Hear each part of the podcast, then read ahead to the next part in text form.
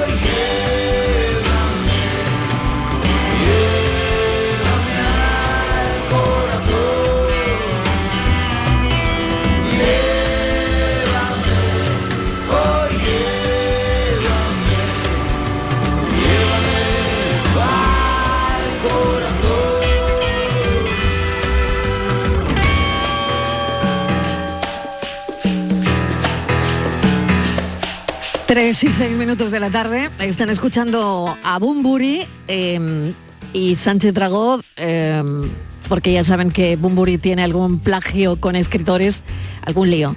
Entre ellos, quien nos ha dejado hoy, Sánchez Dragó, el novelista y periodista, autor de más de 40 títulos y ganador de diversos premios, entre ellos el Nacional de Literatura, ha fallecido de un infarto, según cuenta eh, su entorno.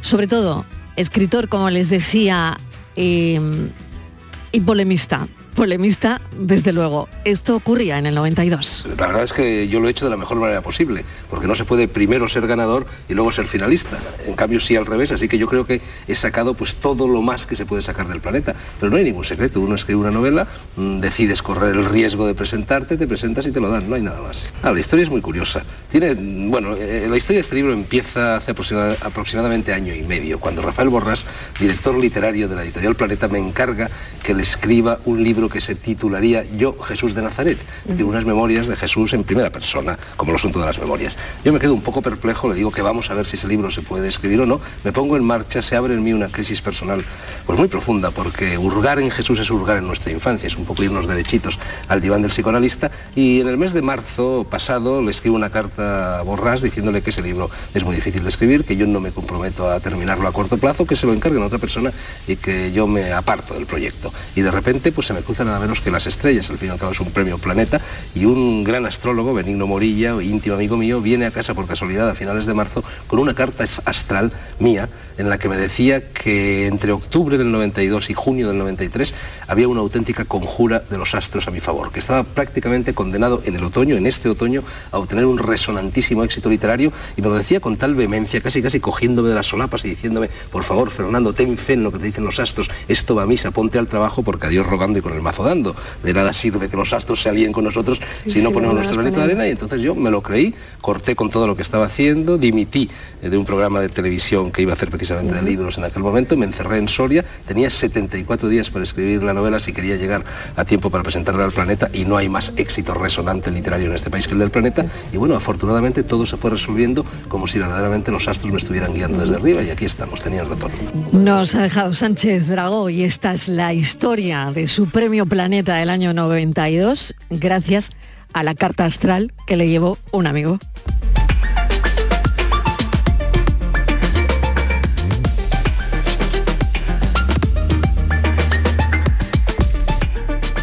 Récord de visitantes en Andalucía. Esta Semana Santa vamos con toda la actualidad, los datos turísticos que se están manejando hoy lunes en Andalucía confirman las mejores previsiones. La Semana Santa ha resultado redonda para el sector turístico con un tiempo estable y sin lluvias. Capitales y grandes ciudades han estado casi al 100% de ocupación. Según el consejero de Turismo, Cultura y Deporte, Arturo, Bernal, los desfiles profesionales han sido el imán, han sido el imán para atraer a miles de visitantes, tanto nacionales como extranjeros. El consejero de Turismo asegura que hemos tenido una ocupación media del 88% y que Andalucía podría estar ante la mejor Semana Santa turística de la historia. No quiero ser especialmente positivista en esta, en esta declaración, pero sí que creo que estamos entre uno de los mejores años del turismo en cuanto a la Semana Santa y espero poderles decir dentro de dos días que efectivamente se confirma que la Semana Santa del año 23 ha sido la mejor de la historia. La hostelería andaluza ha cumplido esas expectativas para esta Semana Santa y el turismo, tanto nacional como extranjero, ha devuelto las buenas cifras económicas previas a la pandemia. Estas mismas expectativas se habrán dado en el sector hotelero y en las agencias de viaje. Recordemos que nos acompañaron el viernes de Dolores, donde hablábamos si esas expectativas se iban a cumplir y de los factores de las que dependían. Vamos a hablar con Rafael Barba, secretario general de la Federación Andaluza de Hoteles y Alojamientos Turísticos, que está ya con nosotros. Señor Barba, bienvenido. Ah, muchas gracias, buenas tardes a todos. Vamos a los números de esta Semana Santa. ¿Cómo se han dado? Bueno, se han mantenido las previsiones, eh, prácticamente salvo Sevilla y Málaga, que sí que han mantenido las previsiones que inicialmente manteníamos al principio de semana. Eh, el resto de provincias sí han subido en esa última hora que hablamos siempre, ¿no? Si el tiempo acompañaba para el último puente, digamos, festivos de la, de la semana, sí han tenido algún crecimiento, pero en regla general el dato de ocupación del 83,39% del total de las plazas disponibles se ajusta bastante a lo que inicialmente habíamos previsto. Por lo tanto, eh, bueno, de facturación la cosa no ha ido mal. Ahora vamos a meter el dedo en la llaga, señor Barba, que es no en, no en la facturación, sino en lo que... la facturación. Claro, en lo que se llevan, eh, pues ahora mismo eh, los hoteleros, es decir, que, que parece que ahí, bueno, pues no hay tanta alegría. Bueno, en primer lugar, eh, a lo que decía el consejero de, las declaraciones de que podría ser una Semana Santa histórica, vamos a los datos de 2019 y 2022 y francamente hemos tenido un crecimiento importante respecto de 2022, 8 puntos, 8,19 en este caso, y, y, de cara al año 2019, que todos recordamos como el año histórico, hemos crecido casi 5 puntos, 4,59. Yo creo que efectivamente en cuanto a la demanda. Claro, todo esto se ajusta. A la gente se ajusta a la previsión, ¿no? Se ajusta, se ajusta y son datos positivos. Eh, lo que pasa es que siempre lo comentamos y quizás yo sea muy pesado con esto, ¿no? De, interpretar los datos siempre en clave económica, porque al fin y al cabo esto no deja de ser eso, una actividad económica como otra cualquiera.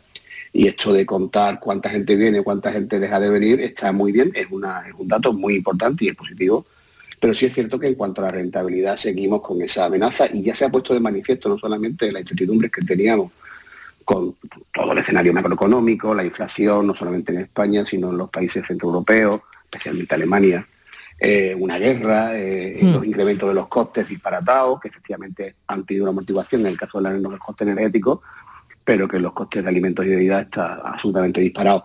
Todo eso al final lo tenemos que poner en consonancia también con una reducción que hemos detectado en cuanto al consumo interno en los establecimientos y gasto medio de las instalaciones de cerca de nueve puntos y medio. Eso al final eh, ensombrece quizás los datos de, en cuanto a la demanda, ¿no? en cuanto al volumen, porque al final estamos hablando de una cuenta de resultados donde efectivamente están los ingresos, pero por otra parte están los gastos. ¿no? De hecho, ese incremento que se ha producido en casi todas las provincias, excepto en Málaga y Sevilla, de esas ocupaciones de última hora con referencia a las previsiones iniciales, se ha hecho porque ha habido un ajuste de precio medio eh, a la baja para incentivar la demanda. Al fin y al cabo esto funciona, funciona así, ¿no? Pero bueno, yo creo que no es el alarmista, lo que sí es cierto que, que, tenemos que estar atentos porque muchos nos tememos que la tendencia en este sentido va a seguir porque la situación económica, lo vivimos como ciudadanos, cualquiera de nosotros cuando vamos a hacer una compra al mercado, eh, pasa factura en el bolsillo, las hipotecas, etcétera, y eso al final, antes o después, estamos seguros qué va a ocurrir. Mientras tanto, disfrutemos del momento, no nos queda otra. Claro. Pues señor Barba, ya eh, la vista puesta, me imagino, en lo siguiente, que es el verano. Sí, la, verdad es que el verano apunta a buenas maneras, como ya advertimos, eh, pues hicimos la primera avance de las previsiones, hicimos un apartado específico para ver cómo se estaba comportando la reserva anticipada, que, que más que un dato definitivo es una tendencia, porque la reserva anticipada no tiene políticas de cancelación hasta prácticamente un par de semanas antes de la llegada de la fecha de esas reservas, ¿no? Pero sí es cierto que estamos hablando de crecimientos importantes respecto al año pasado, de casi ocho puntos también, ocho y pico. Pues eso es un claro eh, síntoma, o por lo menos una tendencia de que parece ser que van a haber o podemos esperar buenos resultados siempre y cuando no ocurra nada por medio, que, a lo que estamos demasiado acostumbrados últimamente, ¿no? Una pandemia, una guerra. Ya creemos que la tendencia efectivamente del mercado, especialmente el comportamiento del mercado nacional eh, y esperamos también la recuperación, como decía antes, del mercado alemán, que es el que tiene ahora mismo quizás más sombras en el camino, ¿no? Pero parece que va funcionando y, bueno, esperemos que esos datos se confirmen a la vuelta de un par de meses. Ya estamos prácticamente en temporada, todavía seguimos en temporada alta en destinos como Sevilla, como las ciudades, ¿no? Pero bueno, el vacacional que digamos que es el que el que arrastra el peso específico de la oferta en nuestra en nuestra comunidad autónoma, bueno, pues esperemos que esos datos se confirmen, como digo.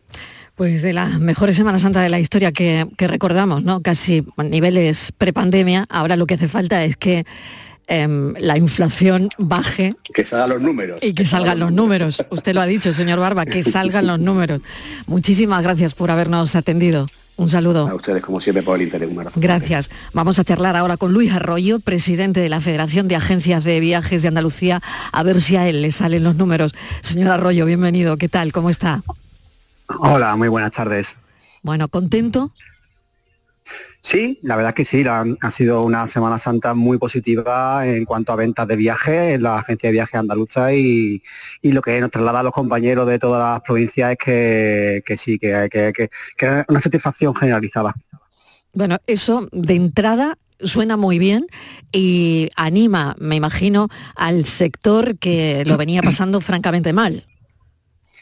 Sí, hombre, teniendo en cuenta los años venideros, ¿no? El COVID obviamente nos hizo muchísimo daño y ahora pues pues la gente eso eso eso fue un contra y ahora es un pro, ¿no? Porque como decimos nosotros ahora esto ha hecho que el cambio de mentalidad, ¿no? del viajero y antes era teníamos una mentalidad un poco más de ahorrar, de ver el futuro y ahora pues el viajero se echa más a la agencia de viaje a reservar de cara ya a verano, por ejemplo, pasada Semana Santa, y, con, mucha gana ¿no? de, disfrutar un poco de la vida, porque como bien hemos comprobado, no sabemos muy bien cuándo vamos a tener un parón o cuándo vamos a tener una incidencia como la que hemos tenido hace un par de años.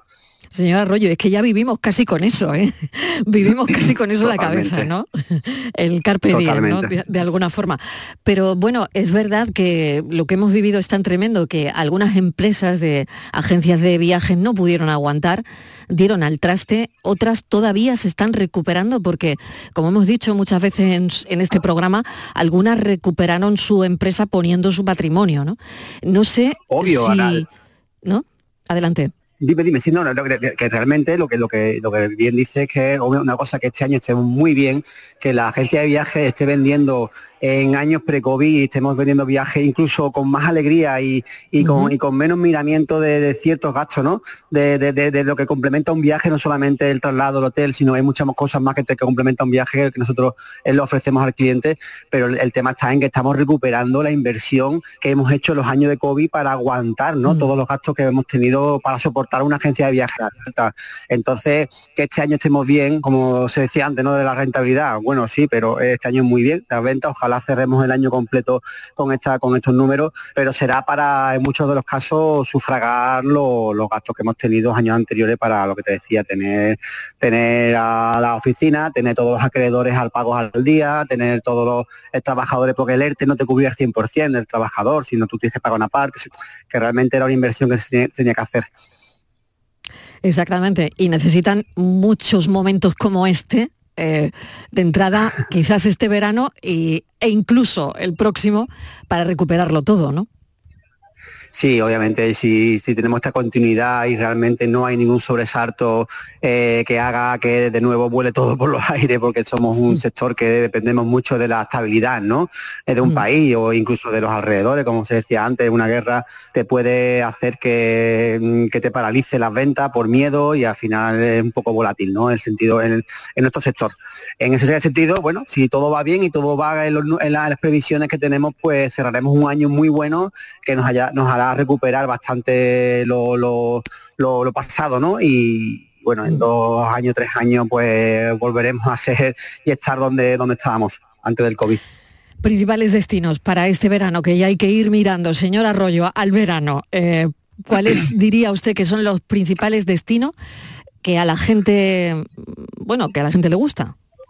Pues principalmente el vacacional que se vende desde Andalucía siempre es el nacional. Eh, y las islas, las islas Baleares, las islas Canarias, es muy demandado en, la época estival, pero también hay quien va buscando el, la media distancia, ¿no? El circuitos por Europa y, por supuesto el largo radio, que es Estados Unidos, se vende muy bien Estados Unidos, bueno, un destino que está de moda desde, después del COVID, que ha sido Egipto, que estuvo parado durante muchos años por la primavera árabe, aquella que paró todo, toda la venta al norte mm. de África y ahora está en auge y, no, sabe, no, me imagina la cantidad de vuelos charter que salen prácticamente a diario desde Madrid y, de, y desde Andalucía directo eh, Estambul, eh, Turquía es un país muy demandado también y aunque han sufrido el, terremoto en una zona del país, lo que es la capital y otras muchas zonas eh, muy turísticas, no se han visto afectadas y muchos turistas que, que, optan ¿no? por, visitar este país y en realidad bueno es un poco lo que se viene lo, que lo que se viene vendiendo ¿no? de cara al 2023 y ya solo pensar en el, bueno, en el factor económico, que es que bajen un poquito los precios y tengamos más alegría, ¿no? Sí, bueno, al final, como se decía antes, el, factor económico es muy importante, aunque, aunque el, factor emocional hace que la gente eh, reserve de cara a verano y de cara, bueno, al final durante todo el año, ¿no? Se, viaja durante todo el año, nada más que se concentra un poco más en, la época estiva, que se concentra en las vacaciones. Pero sí es cierto que el factor económico es importante en cuanto a que si al final tu hipoteca te sube 300 euros cada mes o de luz pagas el doble o de tal, obviamente eso eh, mm, tienes que apretar un poco en tu viaje, ¿no? Y no, te, y no puedes hacer pues la misma el tipo de viaje que hacías con, la, inflación que tenemos hace dos años, tres años antes del COVID. Realmente el factor económico es muy importante, pero bueno, ahí está sopesando el factor económico con el emocional y, hace que la gente viaje, ¿eh? realmente. Exactamente, eso le iba a decir, claro, claro, que aunque tengamos que hacer números, ¿no? Pero la decisión al final eh, desde luego esta Semana Santa ha sido la de viajar. Luis Arroyo, pues muchísimas gracias, mucha suerte para el verano, de cara a la, temporada de verano, presidente de la Federación de Agencias de Viaje de Andalucía. Gracias, un saludo. Bueno, pues esa tormenta la tenemos controlada de momento, la que no parece que tengamos controlada es la tormenta seca, la del turismo. Pues fíjense, lo acabamos de analizar, la cosa va mejor. Pero Andalucía se enfrenta a una tormenta seca por la falta de agua la lluvia recogida en los tres primeros meses del año no llegan ni a 50 litros. Los agricultores y ganaderos se muestran extremadamente preocupados ante la crítica situación del campo en Andalucía debido a la falta de lluvias. Así que vamos a mm, hablar con Eduardo Martín, portavoz de Asaja en Andalucía, también con Julio Verbel, que es catedrático de la Universidad de Córdoba, miembro del Comité de Expertos de la Sequía de la Junta de Andalucía. Señor Verbel, bienvenido. Gracias por invitarme. Gracias por acompañarnos. Bueno, ¿qué nombre le ponemos a esto que está ocurriendo ahora mismo? Hemos decidido tormenta seca, pero no sé si se ajusta del todo.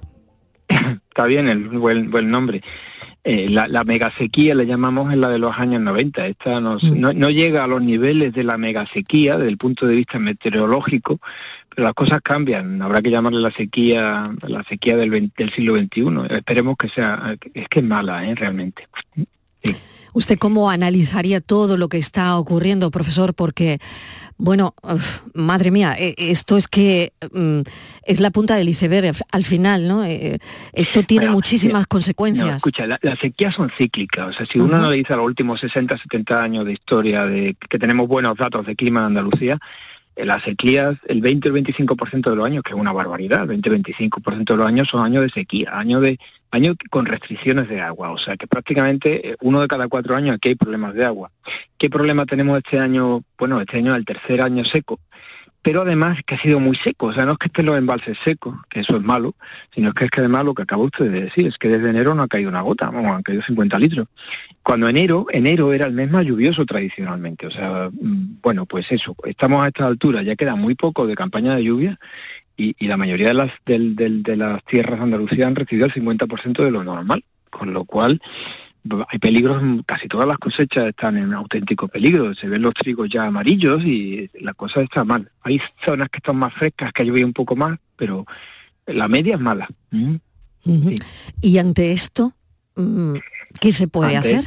hombre, aparte de rezar y sacar la Virgen que hacían los abuelos, eh, lo que habrá que hacer es prepararse para la próxima sequía. Vamos a ver, ahora los acaba, vamos, ha salido la noticia hace un rato porque la Confederación no quería darle agua a los ajeros y tal de la zona de, de, Córdoba.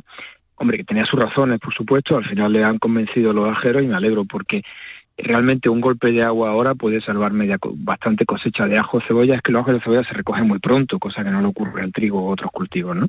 Entonces, además el ajo vale mucho y hay mucho dinero invertido, porque es que la semilla, las labores, entonces realmente lo, se, se, se, avecinaba una campaña catastrófica y algún, algún ajero podía ir a la quiebra, o sea, me alegro que hayan cambiado de opinión. Pero después, ¿qué? Porque es que después tenemos que este año, el año pasado, se sufrió mucho con un 20% de la dotación y este año un 10% de la votación. Como muchos de los que me escuchan, a lo mejor no son agricultores, imagínense usted, el, andaluz medio consume 120 litros persona y día. Cada uno de nosotros 120 litros persona día. Vale. Ahora que nos diga la Confederación que este año nos apañemos con 12 litros persona día. A ver qué hace uno con 12 litros persona día. O sea, Que, bueno, pues eso es lo que se le ha pedido a los agricultores, apañaros con el 10%. Entonces van a hacer auténticos milagros, o sea, milagros. Esa es la situación. Esa es eso es los que tienen riesgo, eso es lo que tienen riesgo, ¿eh? pero no se olvide que el 80% del, del, de la tierra de cultivo andaluza es grosso modo, el 80% es secano y ahí no hay forma de sobrevivir, ahí tendrán que aguantar y, ya está, y tener un seguro de cosechas y, mm. y, a ver si recuperan parte de las pérdidas con el seguro, porque y que haya tenido seguro, que espero que lo hayan tenido la mayoría, ¿no? Sí. Sí, y una se pregunta también, bueno, con lo que usted está comentando, eh, pues por ejemplo, ¿no? Eh, la zona del Guadiana hacia abajo, pues se tienen unas dotaciones con un 10%, ¿no? Lo que quiere decir, ¿no? Que apenas se pueden mantener vivos a los árboles, ¿no? Porque, por ejemplo... No, eso, e, ese es el tema. ¿Qué van a hacer? Pues bueno, pues... ¿Qué va a pasar con eso? pues tendrán que eh, arreglarse. El que tuviera el olivo puede aguantarlo, va a pasar muy mal, porque, porque claro, tenga en cuenta además otra cosa, claro, si no ha llovido, el riego normalmente es riego suplementario, o sea que es la lluvia más un poquito, pero es que este año con el riego ese de miseria del 10%, lo que van a hacer es a duras penas complementar un riego de una lluvia mm. normal. O sea, que el mm. regadío se va a convertir como mucho en un secano. O sea, eso sería casi... O sea, el trigo, el trigo se va a convertir en... ¿En qué? Eh, eh, no, el trigo realmente, entonces, ¿qué ocurre? ¿Qué, han hecho los agricultores que tenían árboles o que tenían ajo? Bueno, pues mm, han concentrado el agua exclusivamente en los cultivos que tienen más valor, es decir, frutales o hortícolas. Y el resto de la tierra, la mayoría la han dejado en secano, incluso algunos no creo que en barbecho, pero en secano, habrán puesto trigo, girasol. Pero claro es que el trigo, ese, trigo y girasol está acostumbrado a salir adelante con 500, 600 litros metro cuadrado. Y este año, pues bueno, van a tener 300. Y, y claro, eso al final la cosecha va a ser mala, va a ser mala. Mm. Y estas temperaturas hacen que el trigo además se seque antes, madure antes y, no está preparado para madurar. Vamos a ver qué pasa. Ojalá caiga una tromba de agua más adelante, mm. pero, pero, pero puede caer una tromba y hacer más daño que bien. O sea, que, Profesor, le, pido de esta conversación un titular, ¿eh? le pido un titular. Si le pregunto en qué fase nos encontramos, ¿usted qué titular nos daría? Eh, eso, eso es cosa de su profesión más que de la mía, pero sí estamos realmente, esta es una emergencia grave, una grave emergencia climática en este momento, ¿no? La, tormenta seca perfecta. Eh, es que se ha juntado la sequía meteorológica, es decir, que no está lloviendo nada, con la sequía hidrológica, que es que los embalses están vacíos. Entonces, es la combinación de dos sequías, ¿no? Entonces, no sé, por ahí cómo sacamos un, titular. O sea, pues creo que la ya... Sequía perfecta. Claro, creo que, que, ya lo ha hecho usted, ya lo ha hecho. Profesor Berbel, muchísimas gracias, como siempre, por habernos atendido y creo que esta no será la última vez que hablemos. Ah, pues gracias, Ana, y hasta Gracias, hasta pronto, un saludo. Vamos a hablar con Eduardo Martín, que es portavoz de Asaja en Andalucía, secretario general de Asaja en Sevilla ese es el titular del profesor Berbel, emergencia grave climática, la tormenta grave perfecta, la combinación eh, de dos sequías. Señor Martín, bienvenido, gracias por atendernos. ¿Cómo están? Buenas tardes, muchas gracias por, ah, hacerse eco de, nuestra situación. Pues francamente preocupados, muy preocupados. Eh, el señor Berbel, que es un gran conocedor de la situación actual, pues creo que lo ha definido todo bastante, de una manera bastante completa. La situación ahora mismo como sector productor, eh, tanto de la agricultura como la de la ganadería, es más que preocupante. Yo diría ya que catastrófica en muchos eh, de los cultivos y, en la ganadería. Evidentemente hay situaciones que ya se tornan absolutamente irreversibles y evidentemente eso pasa pues, fundamentalmente por los cereales de invierno, que todos prácticamente se ha ido la cosecha al traste. Y lo mismo está ocurriendo en la dehesa, de la cual depende el pasto del ganado y evidentemente la situación ahora mismo con, la, con las perspectivas o las escasas o nulas perspectivas que tenemos de lluvia, posteriormente irán los frutales y posteriormente irá el olivar y efectivamente eh, la situación es muy, muy, muy preocupante. Con ese 10% de, de dotación, ¿qué, qué, qué se puede hacer, señor Martín? Pues se puede hacer muy poco. Yo creo que el señor lo ha explicado francamente bien. Es como si a mm. usted, una familia que consume agua urbana, imagínense, pues 10 eh, litros por, por, hogar o 20 litros por, por, hogar, pues de pronto le dijeran, usted tiene que hacer lo mismo, pero tiene usted que hacerlo con 5, con 4, con 3 o con 7. Evidentemente no es lo mismo y la situación, bueno, pues es muy complicada. Es decir, hay, hay sectores ya productivos que, dependen del riego con esa dotación, pues el que ha podido ha intentado irse a cultivos menos de riego, pero fíjese ahora mismo, por ejemplo, aquellos agricultores que, podrían haber acudido a, algún cultivo muy de riego y que han optado por, un cereal de invierno o un cereal de primavera como era el girasol, pues que de pronto incluso en, este, en ese cultivo bastante menos exigente está viendo cómo va a perder porque se le ha ido al traste y, evidentemente los gastos de semilla, los gastos de abonado, los gastos de fertilización, todos se han realizado, ¿no? Por lo tanto ya hay un daño total. El que eh, con la menor dotación posible, pues bueno, podrá intentar sacar adelante lo que pueda, pero la situación es que es muy complejo, porque un, un cultivo no funciona con menos agua. El cultivo funciona con la agua, que es las dotaciones precisamente se establecen precisamente por eso, porque se estudia previamente qué es lo que necesita un cultivo. Por eso las dotaciones son distintas en función de los sectores productivos. Entonces, decir, bueno, como va a haber menos, saco lo mismo. No, si va a haber menos, evidentemente no va a poder sacarlo. Y el problema ya no es lo que se está produciendo ahora mismo, que es una auténtica catástrofe, ¿no? Y piensen en el sector ganadero, por ejemplo, que tiene que aportar alimento y agua para el ganado diariamente, sino el problema es que la situación, si no hay un cambio absolutamente drástico en el ciclo de lluvia, la situación va a ir mucho peor, porque nos encontramos ya la arboleda, que la arboleda empieza, la arboleda en general, hablo de olivar, hablo de almendro, empieza, es el momento más importante que tiene cualquier tipo de arboleda para intentar criar y sacar adelante el fruto. Y evidentemente va a ser imposible, imposible que los árboles con la escasez de humedad que tienen ahora mismo puedan sacar adelante ningún tipo de producto, con lo cual ahí va a haber un daño enorme. Sin esto no tiene, no tiene, digamos, no, no tiene mucha más explicación de la que estamos diciendo. Es decir, es el momento óptimo, te ahora mismo por cualquier arboleda, eh, bien sea desde una encina, desde sea un olivo, desde sea un almendro, y va todo en flor.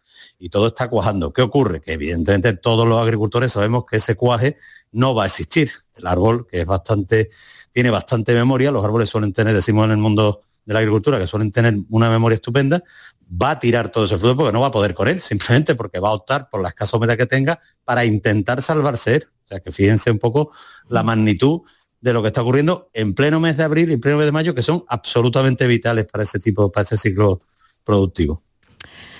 Pues qué complicado está todo esto, señor Martín, eh, porque claro, la pregunta sería, bueno, ¿y esto a usted qué se le ocurre? ¿no? Pero qué difícil, qué difícil porque, claro, hay que ajustarse al agua que hay disponible y a lo que predicen de alguna forma también los modelos climáticos, ¿no? Pero claro, esto que mm, hay modelos de sequía, hoy, hoy se están hablando de los modelos de sequía, se habla de la pugna política con el gobierno, se habla por otro lado de las infraestructuras, si esto se resuelve o no de esta manera, se habla, eh, bueno, hablan también los, los ecologistas por otro lado, ¿no? que no solo miran a la falta de lluvia para explicar esta caída, en fin, eh, grosso modo, le acabo de poner sobre la mesa pues, pues todo, de todo lo que se está hablando eh, resumidamente hoy, ¿no?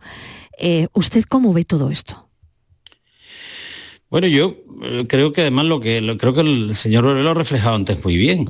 La, sequía es cíclica, es decir, en los, en los, datos de que se dispone y que son además públicos y muy conocidos y muy detallados, todo se sabe perfectamente que la sequía es ocupa gran parte de los años de nuestra, digamos, de, los años de la evolución, digamos, que tenemos, con lo cual sabemos que la sequía no es un fenómeno extraordinario, sino que es un fenómeno que se viene produciendo cada X tiempo. Evidentemente no se sabe, lógicamente, el tiempo que se va a producir, porque entonces estaríamos hablando de otra, otra cuestión completamente distinta, pero es cíclica, es decir, hay periodos de sequía muy duros, además la década de los 90, es decir, luego posteriormente, el 2006, 2007, y por lo tanto, ¿qué es lo que hay que hacer o qué es lo que deberíamos saber? Si sabemos que tenemos un problema y que ese problema es cíclico y que estamos en el arco mediterráneo y que el arco mediterráneo, la pluviometría no tiene que ver con el centro norte de Europa, por decir, por ceñirnos un poco a nuestro continente, pues lógicamente como país que, que sufre sistemáticamente y cada X tiempo un periodo largo de sequía porque hay menos lluvias, porque llueve peor y porque la capacidad de embalsamiento es menor, pues tienes que adoptar medidas porque sabes que tarde o temprano, cuando este ciclo desaparezca, que esperemos que desaparezca lo más pronto posible, ya faltará un día menos para el siguiente ciclo. Entonces, si no se actúa de una manera global, no, no hay una solución única. Es decir, aquí uno puede hablar de trasvasos, uno puede hablar de desaladoras, uno puede hablar de regeneración de aguas residuales. Uno puede hablar de pantanos, uno puede hablar de limpieza de los pantanos existentes, uno puede hablar de, que se permita y que la administración sea suficientemente ágil para dar permiso para que las explotaciones puedan eh, eh, construir pequeñas eh, embalses o pequeñas pantanetas que puedan ayudar un poco lejos de buscar el gran pantano grande. Es decir, son soluciones que todas unidas y de manera coordinada y continuada en el tiempo nos permitirían que antes de que llegáramos, porque además, como ustedes comprenderán, son obras importantes, ¿no? duraderas a lo largo de años, muy costosas. Por lo tanto, cuanto antes empecemos, antes podemos dar una solución para una región, para un país y para un arco que sabemos todos que de un antes o después viene sufriendo cíclicamente sequía.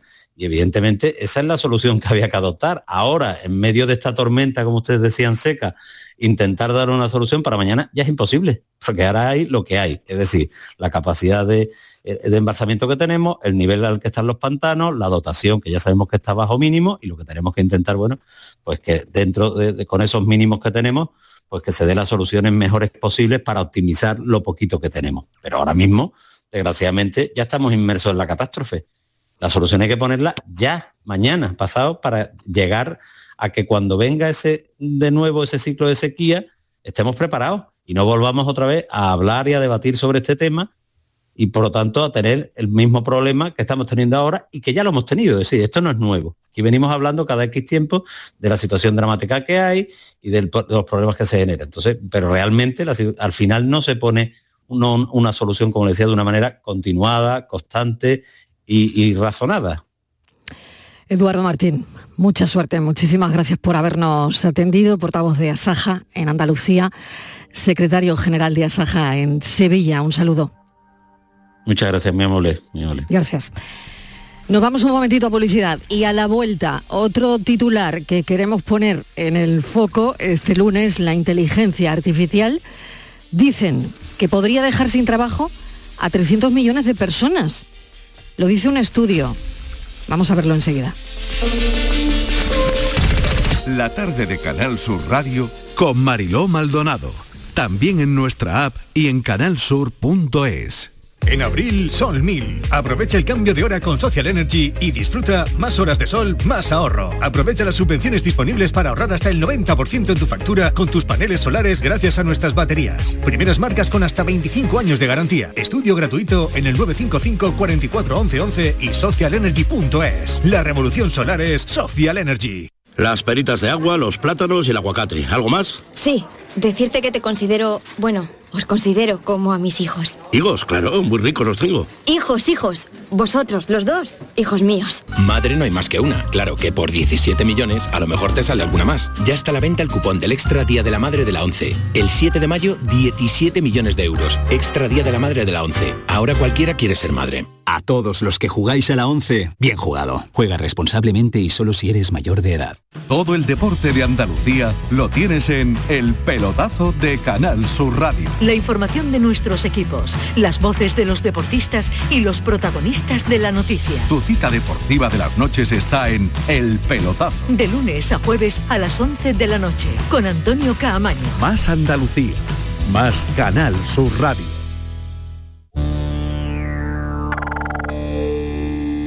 La tarde de Canal Sur Radio con Mariló Maldonado.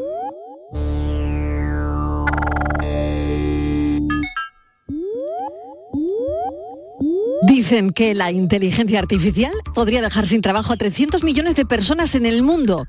Lo dicen algunos estudios. Las carnes abiertas, como decimos aquí.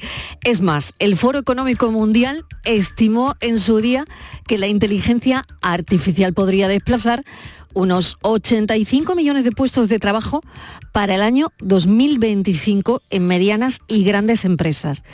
A continuación, algunos de los trabajos que podrían desaparecer en los próximos años, según una entrevista que se le ha hecho al chat GPT.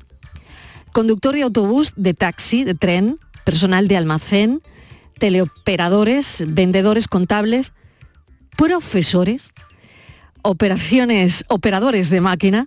Bueno, vamos a hablar con Francisco Herrera, que es catedrático de Ciencias de la Computación e Inteligencia Artificial de la Universidad de Granada.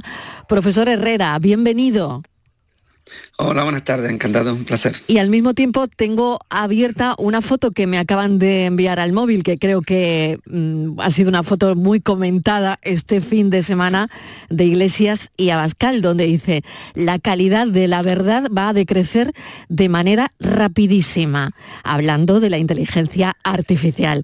Claro, esto nos lleva a hacerle pues muchísimas preguntas, profesor Herrera. ¿Esto usted cómo lo ve? Mm, bueno, yo creo que hay en este momento una burbuja en torno a, este tema de la inteligencia artificial y hay que poner los pies en el suelo.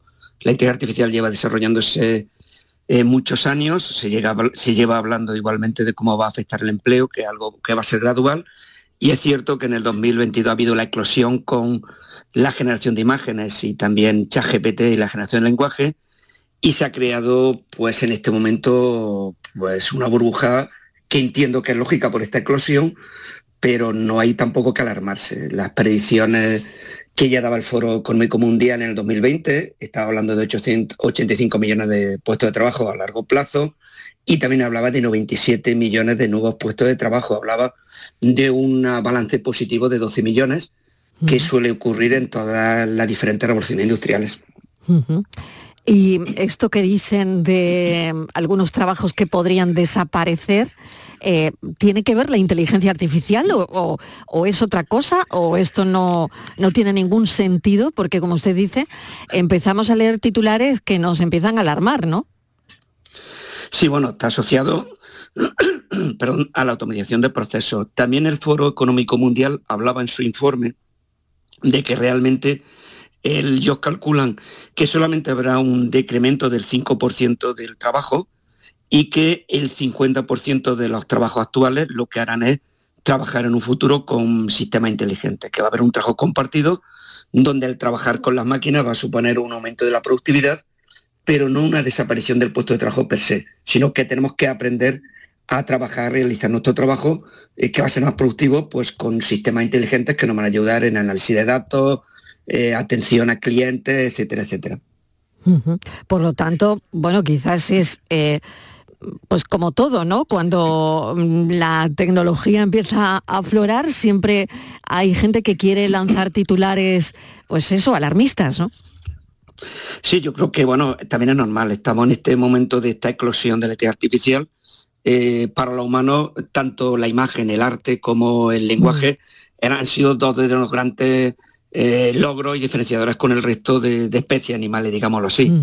Que la inteligencia artificial en el 2022 alcance estos niveles de, tan alta calidad en la generación de imágenes a partir del lenguaje o lo actualmente ChatGPT y el resto de asistentes conversacionales de otras empresas que tienen un nivel realmente de bastante calidad, es normal que nos plantee, bueno, eh, estamos en un punto de un avance importante y por supuesto hay estudios que lo que han hecho es analizar cómo esto afecta al, futuro. De hecho, hay un mm. estudio de un profesor de la Universidad de, Nueva York, Robert Simmons, y otro profesor de la Universidad de, Princeton, Felten, que lleva trabajando tiempo en cómo la IA afecta al trabajo, en lo que han hecho es analizar cómo los actuales modelos de lenguaje eh, modifican las previsiones futuras de la inteligencia artificial. Entonces sí es cierto que hay un conjunto de profesiones que tienen que ver bastante relación con el lenguaje, en las que yo han comentado que ahora van a tener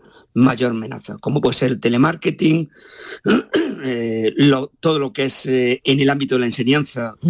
ojo, se habla en su informe que publicaron el 18 de marzo, y hablan de una enseñanza por encima de los niveles de secundaria, hablan ya eh, donde eh, personas con cierta capacidad de, independencia a la hora de aprender pueden aprender utilizando pues, el chat GPT y otros conversadores hmm. y, otros otros mm, profesiones pero igualmente que tienen que ver con, ese manejo del lenguaje. No se me ocurre, no se me ocurre, profesor Herrera, cómo sustituir a un profesor, cómo el chat GPT podría sustituir a un profesor. La verdad es que ahora mismo no me entra en la cabeza, más que no se me ocurre, es que, no sé, no, no, no lo visualizo por nada del mundo.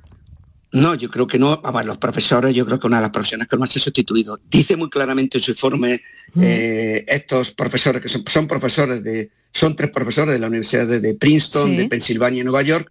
Ellos hablan, distinguen muy claramente eh, para edades tempranas y hablan hasta secundaria, donde claramente no va a afectar eh, estos modelos de lenguaje en la enseñanza, es decir, consideran que ahí no va a afectar para nada, y sí hablan que a partir de pues, eh, eh, lo que sería la edad universitaria o la enseñanza universitaria, pues sí que se puede acompañar estos conversadores ChatGPT y otros, pueden acompañar la enseñanza.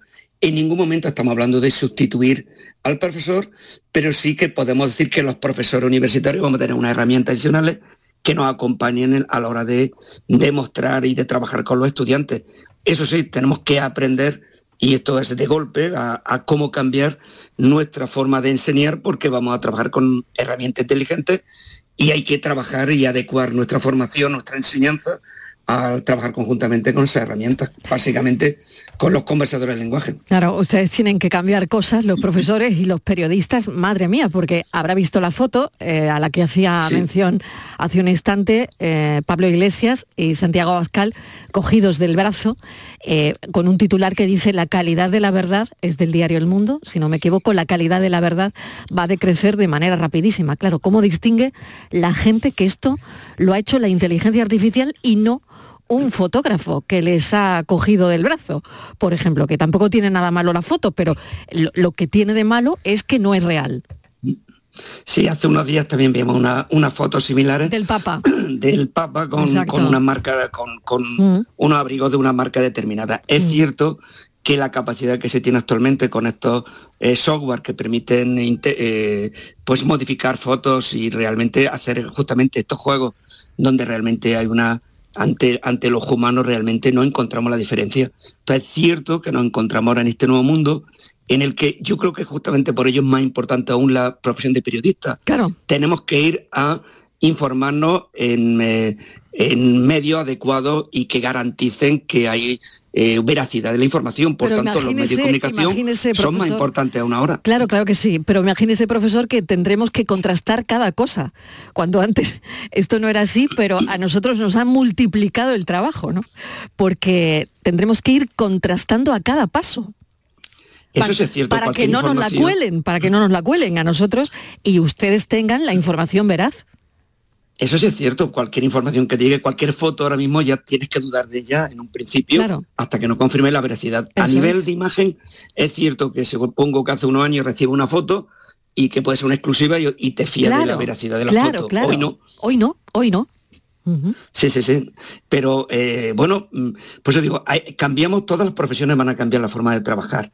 Igualmente con periodistas le puede ayudar eh, pues esta herramienta hacer una primera versión de resumen informativo de una temática. Pueden mm. perfectamente coger distintos textos y tener un resumen que te va a ayudar luego a, preparar un, artículo o hacer un planteamiento de cualquier noticia. Pero por eso yo creo que lo que eh, vamos a tener es un cambio de nuestro trabajo. Decía el Foro Económico de Davos que más de la mitad de las profesiones actuales van a cambiar la forma de trabajar por esto que tienes que trabajar con máquinas inteligentes y, a veces, eh, como en vuestro caso, incluso contrastar esa información que podría ser una, imagen falsa, una noticia falsa. Entonces sí que eh, en los próximos años vamos a ver pues un, ese, cambio radical y nos enfrentamos a un cambio muy grande de cómo vamos a, a desarrollar nuestro trabajo. Bueno, pero esto también va a ser de forma paulatina, es decir, que mm. aunque ahora tenemos esta burbuja informativa por, por todas las noticias recientes, esto va a ir produciéndose poco a poco, paulatinamente. Mm, en pocos años, ciertamente, la enseñanza los profesores tenemos que aprender rápidamente a trabajar con esta herramienta. Los periodistas yo creo que ha ido acostumbrando, pero ahora más con estos modelos de lenguaje, a, confirmar la veracidad de cualquier imagen y así podríamos hablar de muchas profesiones. Pero en ningún momento estamos hablando de que las profesiones se vayan a perder, sino que eh, lo que va a haber es... Eh, yo leí el otro día un artículo que hablaba de la diferencia del humano que trabaja sin inteligencia artificial al humano que trabaja con inteligencia artificial. Va a ser mucho más productivo el humano en cualquier trabajo que trabaja con inteligencia artificial. Por tanto, hay una obligación de lo humano a nivel profesional de aprender a trabajar con estos sistemas para mantener ese eh, nivel de calidad de trabajo, productividad, como quieramos llamarlo, que es esencial en, el mundo económico en el, en el que vivimos. Totalmente de acuerdo. Profesor Herrera, muchísimas gracias por habernos tenido un placer, como siempre, por la didáctica de, de sus explicaciones. Gracias, un saludo. Un placer, un saludo. Francisco Herrera es catedrático de Ciencias de la Computación e Inteligencia Artificial de la Universidad de Granada. Vamos con la foto del día. Para los fotoperiodistas siempre es un desafío contar de manera diferente acontecimientos que se suceden periódicamente, de forma más o menos igual o con muy pequeñas variaciones. Y lo es porque apela directamente a la inventiva y capacidad del fotógrafo para plasmar en una foto momentos importantes de lo que ocurre. Por eso me gusta esta foto de Semana Santa de Samuel de Román de la agencia Getty. Imaginemos colocarnos a nivel del suelo, literalmente, cuando un paso en procesión cruza a nuestro lado.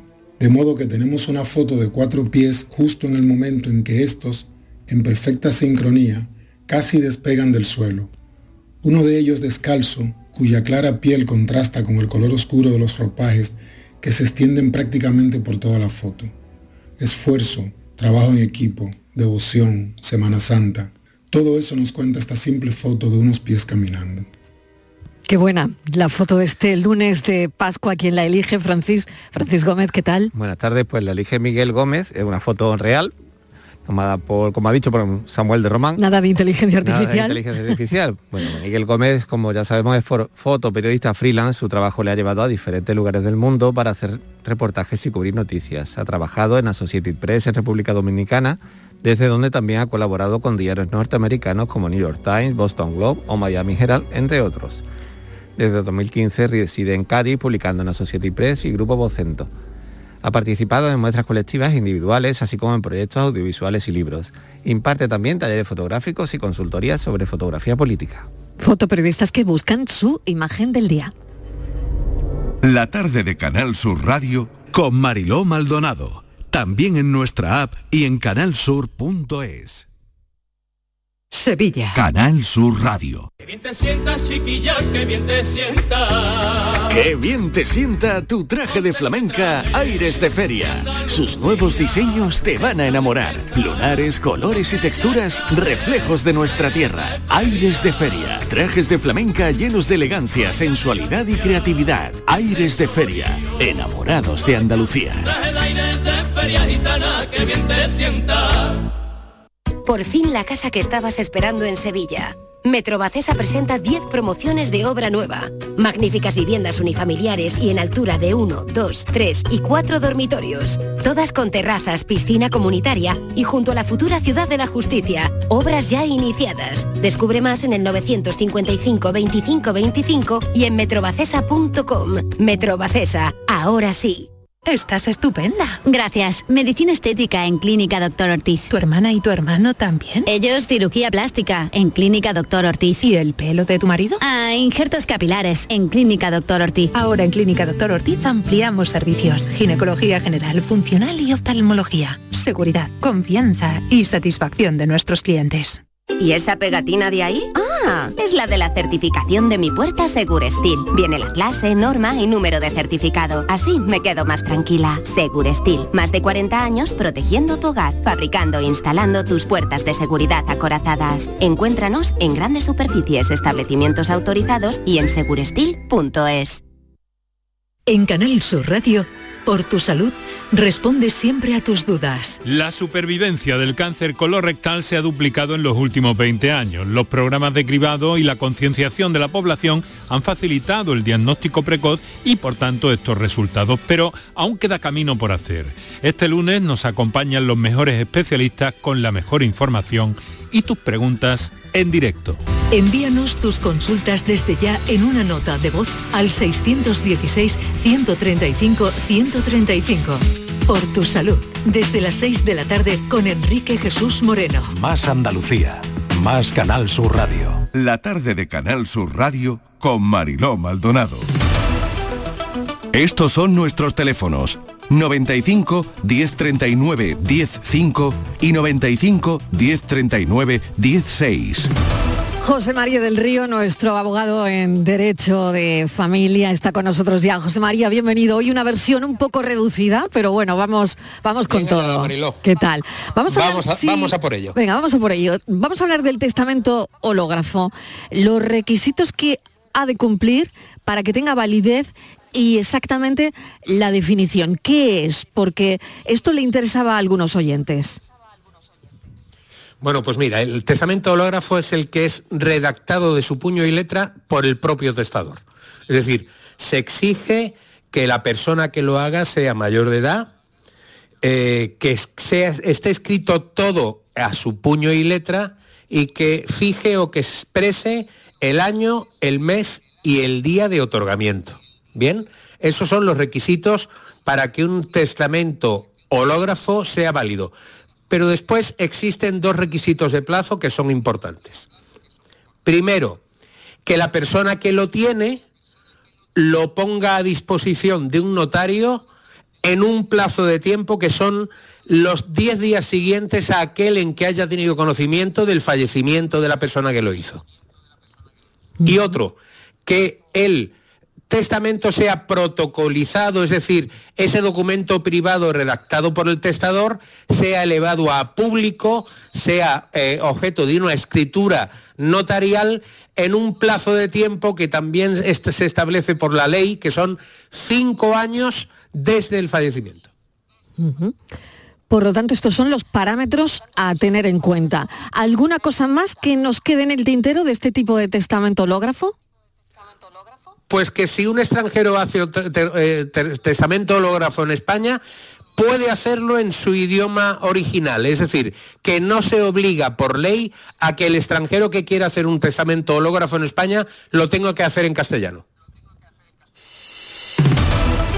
Estos son nuestros teléfonos 95 1039 105 y 95 1039 16. Otra de las consultas que tengo por aquí, em, las relativas a desheredar a un hijo que se multiplican por 450 en solo 8 años. Claro, a mí me gustaría saber eh, cuáles son las causas para desheredar, si también esto ha salido a la luz y, bueno, alguna de ellas es la falta continuada de relación, que es motivo también para desheredar a un hijo, ¿no? El hecho de que un hijo pues, no vaya a visitar a, a sus padres, ¿no? País Vasco y Navarra son las dos comunidades autónomas donde parece más sencillo desheredar, José María. Bien, pero vamos a, vamos a ser claros. ¿Por qué es más sencillo desheredar? Porque existe un derecho foral. Es decir, ese derecho foral que tienen determinadas comunidades en España determina que tienen un código de familia o un código civil que se aplica de forma principal a los que son moradores o a los que son nacionales o, o que viven en esa comunidad. Pero nosotros que nos sometemos al derecho civil también tenemos una serie de causas de desheredación ampliada, si pudiéramos decir, por el Tribunal Supremo. Mm, ¿Cuáles son las causas para desheredar? Pues hombre, que mi hijo haya sido condenado por haber atentado contra mi vida o que me haya causado lesiones graves o que haya sido condenado por un delito contra mi libertad o indemnidad sexual o por haberme negado alimentos en todo lo que es la extensión de la prestación alimenticia o haberme maltratado de forma habitual y frecuente de obra o de palabra. ¿Cuál es el último mm, eh, elemento que se tiene en cuenta por el Tribunal Supremo? El que tú decías, Mariló, esa total desatención eh, física, afectiva, moral de un hijo respecto de un padre, es decir, el típico caso del padre o madre que se encuentran en, un en una eh, situación, en una residencia de tercera edad y desde que fueron ingresados no han recibido ni el apoyo económico ni el afectivo de sus hijos, tendrán la facultad esas personas, esos padres, esas madres, de ir al notario y desheredar a sus hijos, porque la fundamental causa para poder desheredar a un hijo es hacerlo en testamento. Bueno, pues eso es, y yo creo que teniendo claro, José María, estos parámetros, pues mm, sabremos, ¿no? Dónde, dónde estamos y dónde situarnos. Bueno, muchísimas gracias porque nada, ya me queda un minuto, te agradezco enormemente. Espero que hayas tenido una buena, buenísima Semana Santa. Este lunes, bueno, pues ya se sabe, lunes de Pascua y reincorporándonos a, la rutina. Desde luego. Bendita rutina, desde luego que sí, Mariló. Muchísimas gracias, José María del Río. Un abrazo. A vosotros. Nada, en unos segundos la actualidad, toda la actualidad, lo último, que lo escucharán en el boletín de las 4 en punto de la tarde y después continuaremos nosotros con, ya saben, nuestra entrevista y nuestro avance del café de las 5. No se lo pierdan, les espero.